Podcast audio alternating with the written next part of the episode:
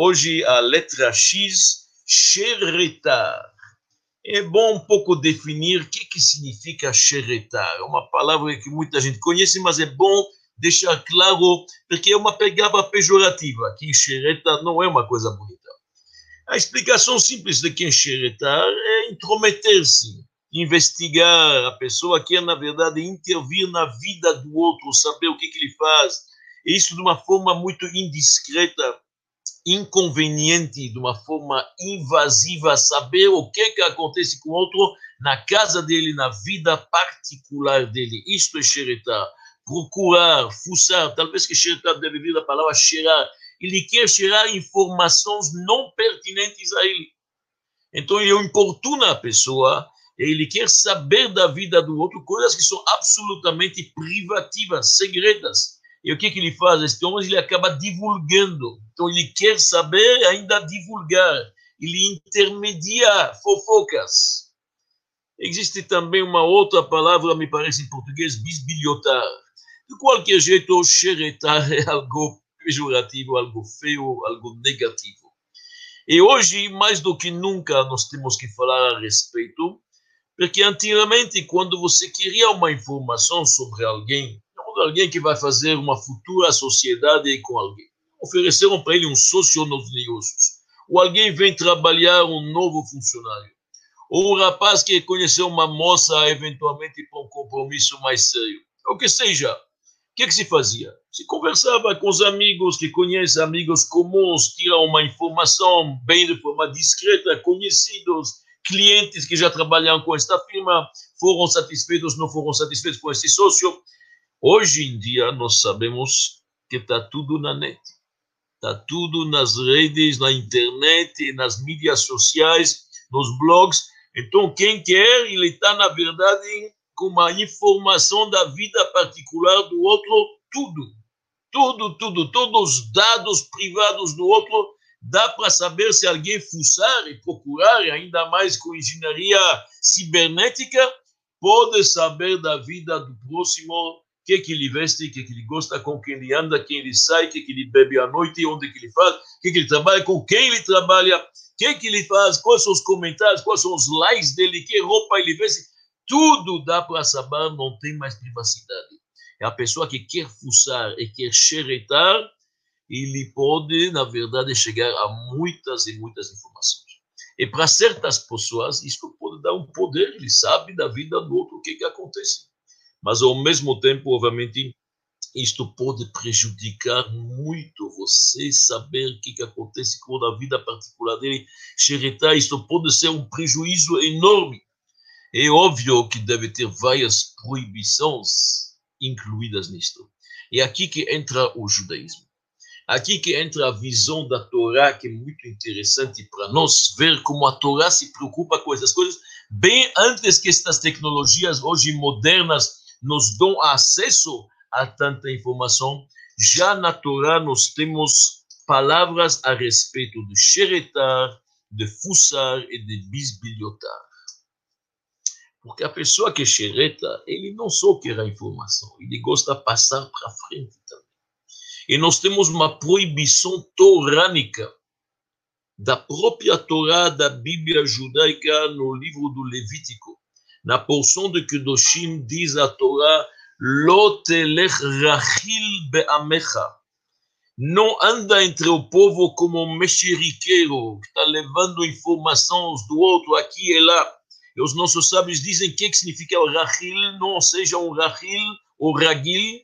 Dizem os nossos sábios, o comentarista mais clássico da Torá, o Rashi, é a pessoa que gosta de andar na casa do outro, olhar alguma coisa errada ou que ele acha errada, ver, ver e depois ir e contar isto no mercado. Um mexeriqueiro, uma pessoa que vai, ele é na verdade um mascate, mas um mascate que vai de casa em casa, ele vende mercadoria, ele vende fofocas, ele conta fofocas, ele conta coisas ruins do outro, etc., que pode causar muitos problemas. Isto se chama a proibição em hebraico de rechilut Rechelim significa um, literalmente um espião quase. Assim diz Rashi, ele está espiando. A mesma palavra de meragel, ragil, rachil, É a mesma palavra que se usa para os espiões que Moisés mandou para explorar a terra de Israel. Ou a palavra que disse José quando ele encontrou seus onze irmãos, vocês vieram espiar aqui a terra do Egito. Então, esta pessoa gosta de fuçar e de se intrometer e conhecer para poder depois divulgar. E o rei Salomão, o mais sábio dos homens, já nos alerta para esta atitude. Ele fala: se cuida, tem coisas que são segredos, que pertencem à vida particular da pessoa. Isso não pode ser revelado. Revelar um segredo no judaísmo é uma coisa grave. Fora a proibição de rechilut, algo que pertence ao outro não pode ser revelado. Olha bem que diz o rei Salomão nos Provérbios, no capítulo 20, no versículo 19, diz o rei Salomão o seguinte: Golé sod rachil. Aquele que anda como mexeriqueiro, ele revela segredos. O le fotes fatav lotitarev. Então não se mistura com aquele que tem os lábios muito mole, muito. Fala demais. Se cuida. Este é um conselho do rei Salomão. Cada um, cada, cada frase que o rei Salomão escreve nos provérbios, a gente sabe que é uma lição de vida. Então, eu falei, se cuida. Aqueles que estão mexeriqueiros, aqueles lá, eles vão contando segredos, acabam falando os segredos do outro. Isso é gravíssimo.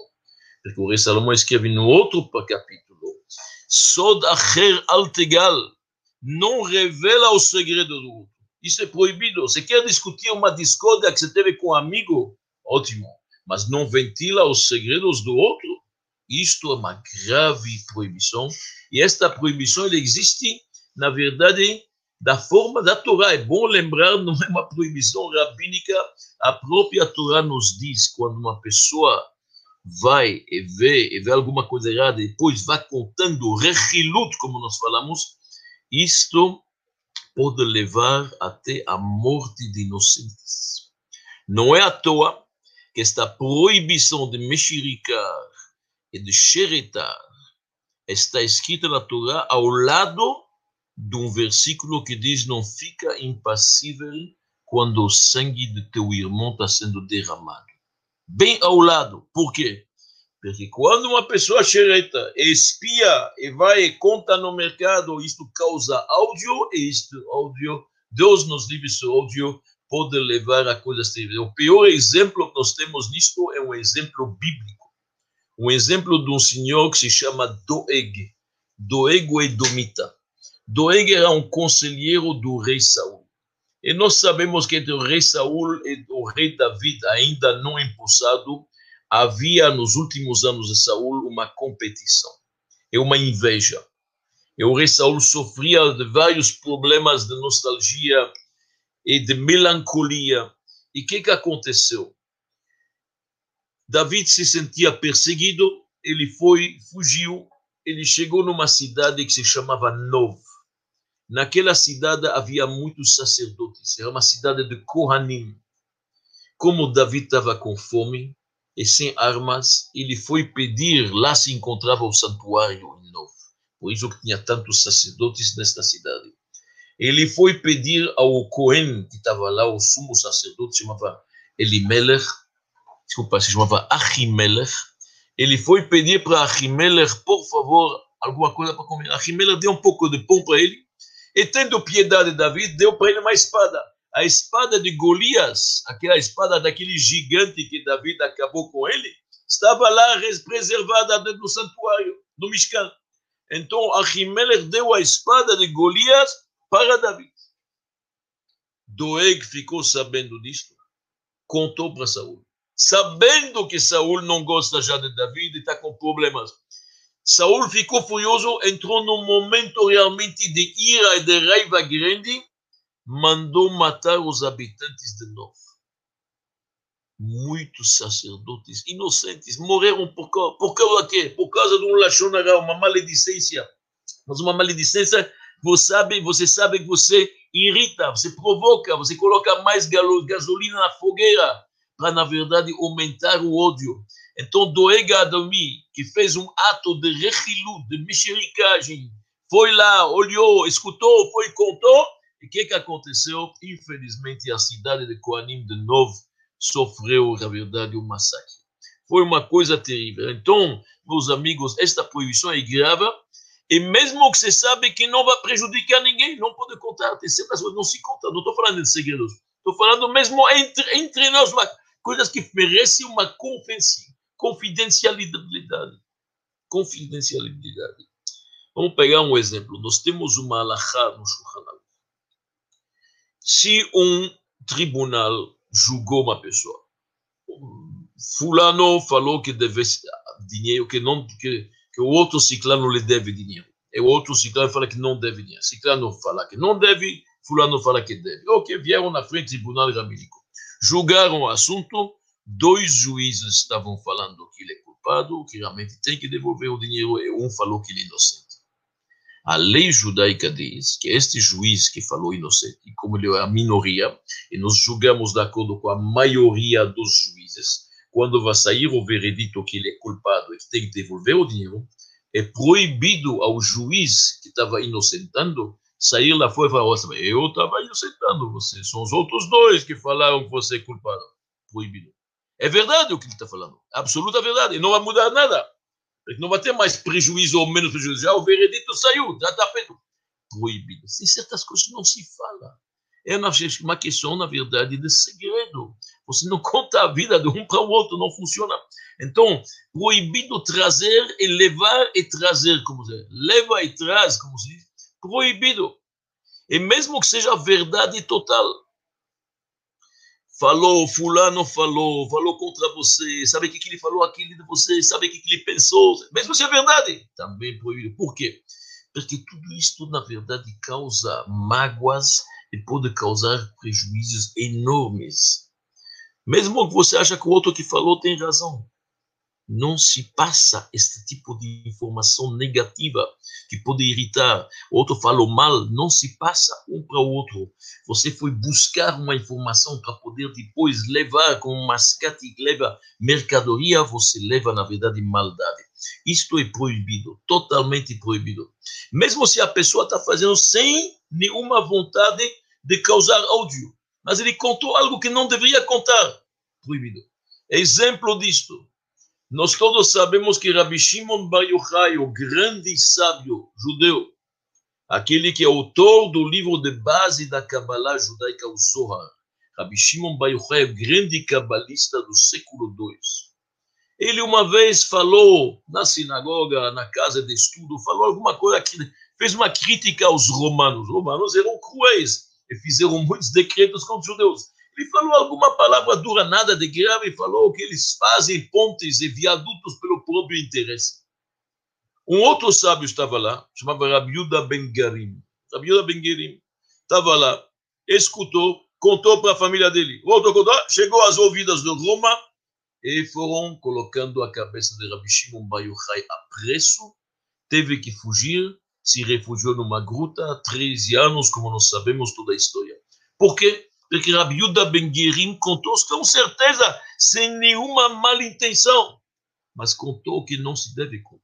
Não tudo se conta, certas coisas a gente deixa elas calam. O barulho não é bom para certas coisas. Então houve um erro, mesmo foi com boas intenções, mas falou mal indiretamente. Chegou onde não deve chegar. Rabi Shimon Baichá teve que sofrer por causa disso. Graças a Deus, revelaram para ele os segredos da Kabbalah do Zohar, esse livro muito sagrado. Então, nós no judaísmo, a gente sabe muito quanto que é importante manter um segredo do outro, ou segredo próprio, mesmo o segredo próprio, se cuida. Você revelou, você pensa que não vai, em pouco tempo já está na praça. Olha bem o que, que fala os nossos sábios no Pirkei Avot. Pirkei Avot é a ética dos pais. Na ética dos pais, consta lá no capítulo 2, Al tomar davar she'i efshar lishmoa, shesofo lishama. Não pensa que você contou só para um ou dois, esse segredo vai ficar bem guardado, ninguém vai saber nunca. Não. As coisas se espalham muito mais rápido do que você pensa. Como dizem os nossos sábios, as paredes têm, na verdade, orelhas, escutam. Hoje todo mundo usa essa palavra, usa essa palavra mas ela consta no Talmud.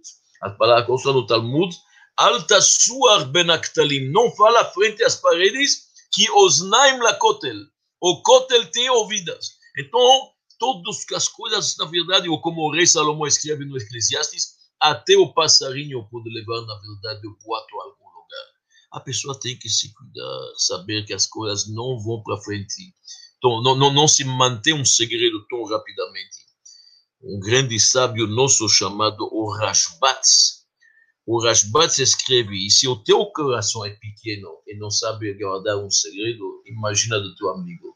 O coração está menor ainda e vai sair mais rápido do que você pensa.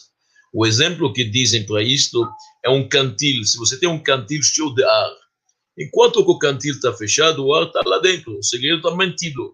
Mas um pequeno buraco, um pequeno furo, furo pequenininho, e todo o ar se vai. O segredo está na praça pública. A gente sabe isso. Por isso que o Talmud diz, quando três pessoas já sabem algo, é público. É público. Não é mais, na verdade, segredo, não é mais. Três pessoas já conhecem, se chama público. Interessante que a gente vê, nós temos uma história muito bonita no Talmud, de um grande sábio que excelava no assunto de não contar segredos, se cuidar que ele falava, mesmo forçado, a história é triste em si, mas ela mostra, na verdade, a dignidade deste sábio. Nós tivemos um governante muito cruel que se chamava Herodes.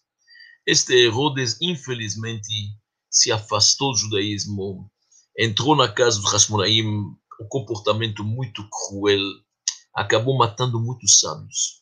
Mas ele conservou um sábio, um sábio lhe deixou para se aconselhar com ele, se chamava Rabi Yuda ben Bava. Este Rabi, desculpa, Rabi Bava Ben Buta, desculpa, desculpa. Rabi Bava Ben Buta, ele manteve como conselheiro. Mas, o que, que ele fez? Furou os, ouvidos, os olhos dele. Então o homem se tornou cego. Deus nos olha a crueldade do homem. Furou os olhos dele para ele não poder chegar e se aconselhava com ele. Um belo dia, este Herodes, que era um homem cruelíssimo, se disfarçou, chegou na frente de Rabi Baba Ben Buta como se fosse uma outra pessoa, com outra voz e tudo. E começou a falar mal de Herodes, para testar o que, que vai fazer. Começou a falar mal dele. Este Herodes não presta, por que você não xinga ele? Não se xinga, governantes. Não, mas o homem que não escuta nada, faz coisas erradas. Ele hoje é a autoridade. Não, mas você deveria saber que ele matou muita gente, não é bom. Não, ele tentou, pressionou ele. Pressionou ele falou, xinga ele se faz uma coisa dessa. No fim, não conseguiu, não conseguiu, mesmo o homem cego não conseguiu obrigá-lo. Ele não quis falar ao que não deve falar, ele tentou tirar, até que Herodes se, se arrependeu e falou: Poxa, que sábio este homem. Ele não fala uma palavra mais do que não deve, mesmo quando ele está pressionado. Ele não falou. Se eu sabia que os sábios eram tão grandes, não teria matado eles. Matou muitos sábios.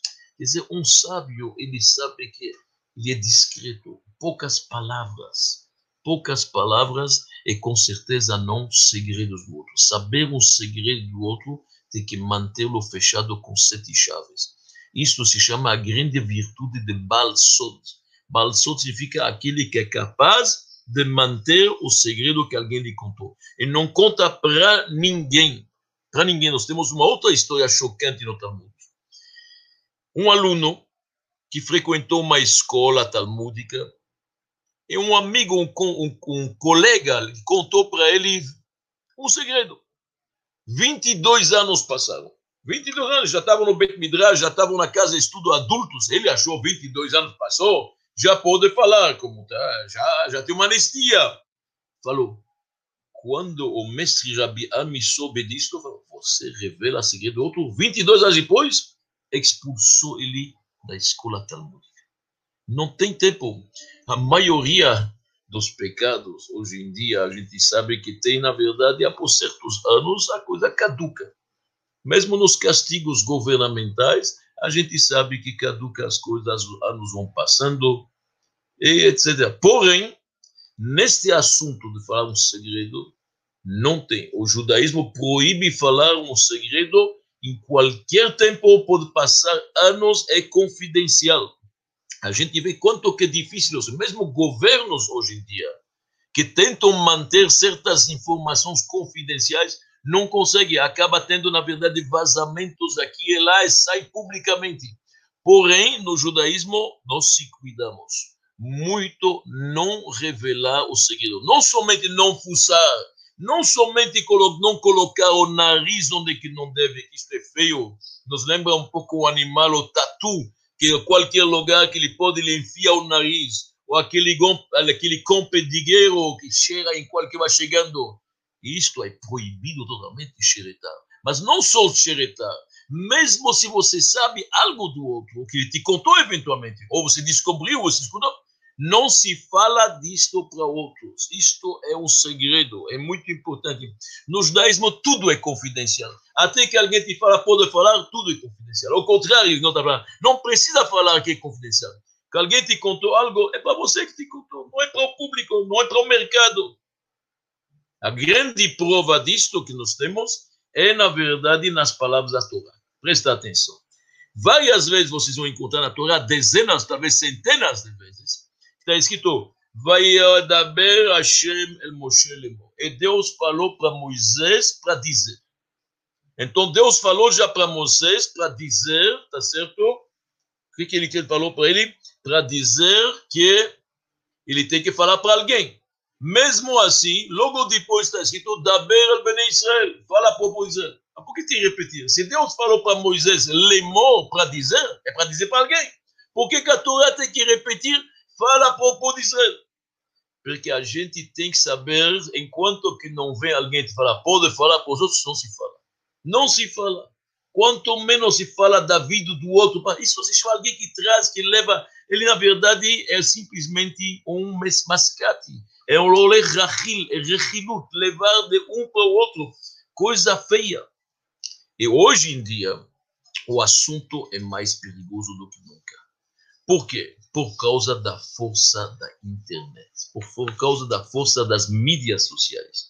Então, antigamente, uma pessoa temente a Deus, que sabe da Torá, das várias proibições já milenares que o judaísmo se preocupou com isto realmente muitos anos atrás, sabia ele tem que se cuidar, ser discreto, não fuçar, não levar mas hoje em dia a pergunta é como fica com a internet? Você tem tanta informação do outro, inacreditável. Você hoje pode saber tudo o que acontece com a vida do outro. A única diferença é que, infelizmente, o prejuízo é muito maior.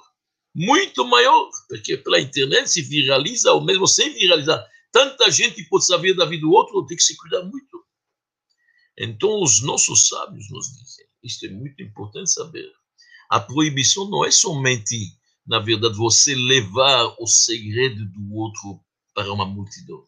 A proibição é olhar, é espiar, é fuçar. Lá já tem uma proibição. Ou, a espionagem particular hoje se tornou uma espionagem cibernética.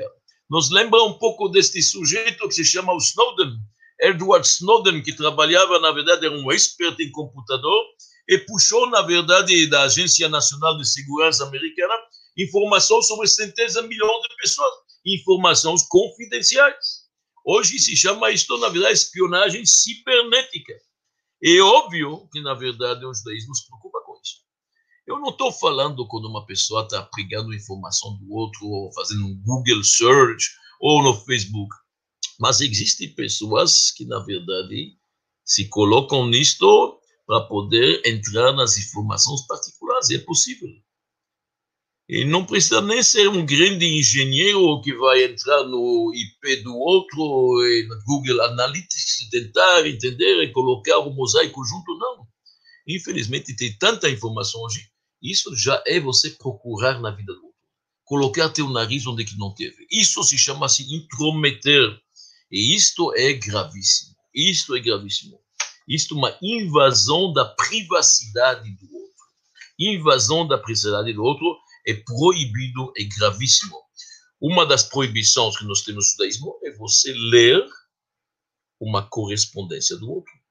O famoso Herem Anatema de Rabbi Gershom Meor Agolá do século XI, proibido alguém olhar a correspondência que alguém mandou para o outro. Você abrir uma carta e ver Qual a diferença entre você abrir uma carta antigamente e hoje abrir e procurar na internet, googlar e procurar e fuçar, etc., até você saber informações particulares do WhatsApp, ou que seja proibido.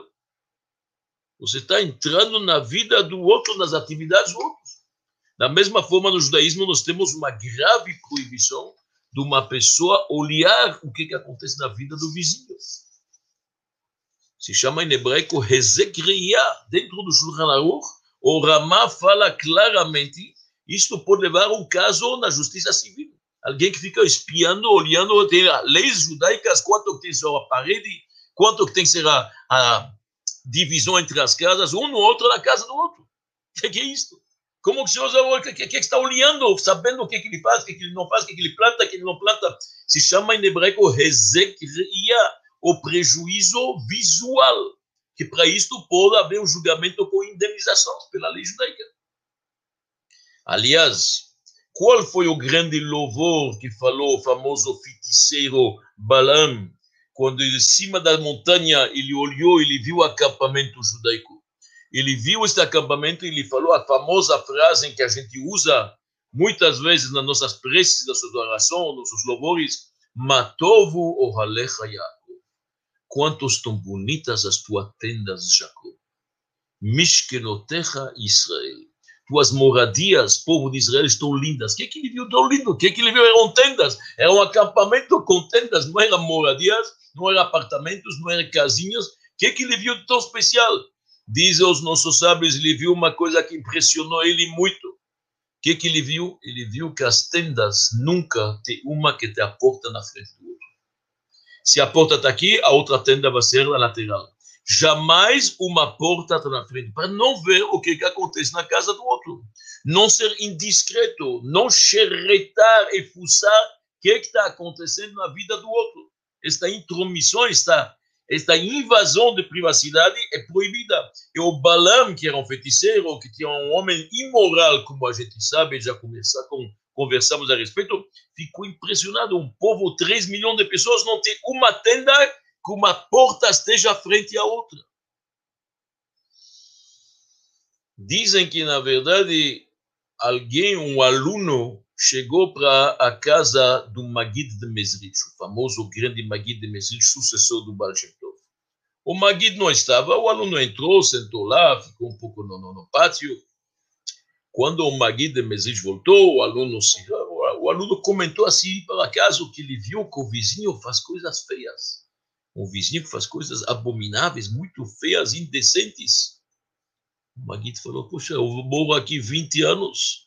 Nem sabia, nunca olhei. O que que fez? Este aluno deve ser que subiu uma cadeira, viu algumas coisas que não deve. O Magui falou, eu estou morando 20 anos, depende de cada um o que, que ele olha. Nunca olhei, nunca me interessei, nunca escutei, não quero saber.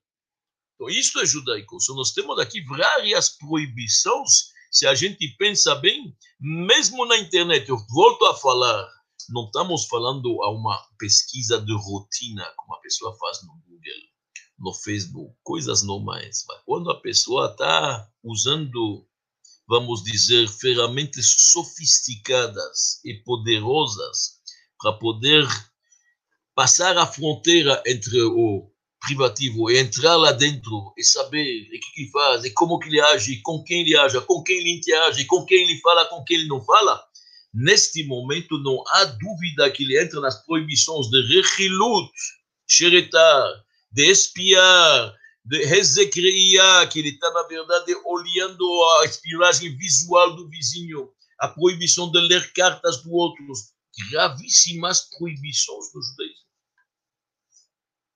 Porém, esta palestra não seria, vamos dizer, inteira e perfeita, ou perfeita não é porque nós não somos perfeitos, estamos apenas transmitindo, na verdade, o conhecimento judaico, mas ela não seria completa se eu não enumerar algumas exceções. E isto é importante saber que tem exceções à lei. Tem certos momentos que, pela lei judaica, pode, na verdade, fazer esse tipo de procura.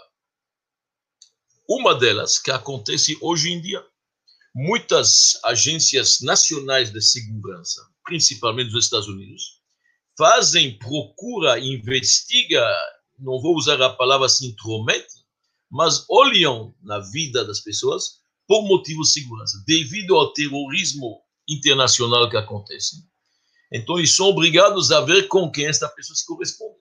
Se vão ver com o homem, os telefonemas dele, cada noite às três horas de manhã, ele fala com o Afeganistão, ele recebe receitas como fazer bombas caseiras, é óbvio que isto, para o bem-estar da população, é importante entender, no judaísmo, privacidade é super importante, sem dúvida nenhuma.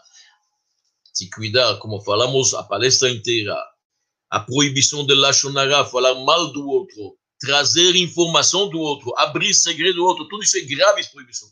Mas nós temos uma coisa que se sobrepõe a tudo isso, é segurança, a vida, a saúde, a saúde dos cidadãos, um governo que zela não por interesse próprio, não estou falando de que é espiar teus, espionar teus cidadãos, não pode.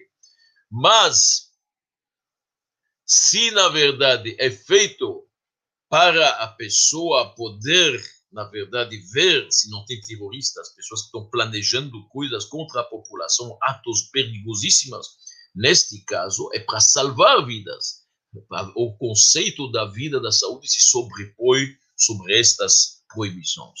Nós temos também outros casos. Por exemplo, um juiz obriga uma testemunha a falar certas coisas confidenciais que ele sabe. Lá, pela lei judaica, é obrigatório a pessoa testemunhar, não tem jeito. Uma pessoa sabe, o juiz tem um caso na juíza, a justiça precisa resolver quem fez, quem não fez, quem roubou, quem não roubou. E hoje a pessoa é chamada para testemunhar, proibido não vir. E tem que testemunhar, tem que contar tudo que ele sabe, segredo. Aqui não tem jeito. Frente à lei, é obrigatório fazer. Seja a lei civil, a lei judaica, a pessoa tem que contar, porque para o bem, de novo, o bem-estar dos outros cidadãos. O Talmud nos diz que tem algumas coisas que Deus odeia, uma delas é uma pessoa que sabe informação e não quer testemunhar. Ele sabe, ele viu, ele não quer testemunhar. Isso é grave. Também, se a pessoa sabe que tem na sociedade alguém que quer prejudicar todo mundo, o homem sabe um segredo. Que em tal e tal rua, no segundo andar daquela casa, tem um homem planejando um ato terrorista. Ou está planejando um assalto ao banco que pode ter, na verdade, latrocínios e matar pessoas. Claro que a Torá nos diz, não seja impassível, lota modal damrer, você sabe que sangue inocente pode ser jogado. Então, claro que não pode ficar quieto. Tem que fazer algo, a pessoa tem que se mexer. Se tá, alguém está preparando um assassino e você não falar, você é omisso. Você é omisso, é gravíssimo. Naqueles casos, o importante é a pessoa entender, nós temos que analisar caso por caso. Tem caso que pode ser realmente exceções uma pessoa quer abrir uma sociedade. Quer abrir uma sociedade com alguém, ele escolheu fulano para ser o sócio dele. Ou mesmo conjugalmente, alguém escolheu, na verdade, uma moça gostou do rapaz para ser o marido dele. Mas você sabe que esse homem não presta. Você sabe que ele já deu muitos golpes no mercado. Tanto golpes conjugais ou golpes no mercado, já roubou muita gente, já não paga clientes. Então, se você não falar para ele, você está prejudicando ele. Você está deixando ele entrar numa sociedade na qual ele vai ficar prejudicado, vai, na verdade, se machucar, se magoar, perder tempo, perder dinheiro, perder anos. Neste caso, pela, pela lei da Torá, pode falar.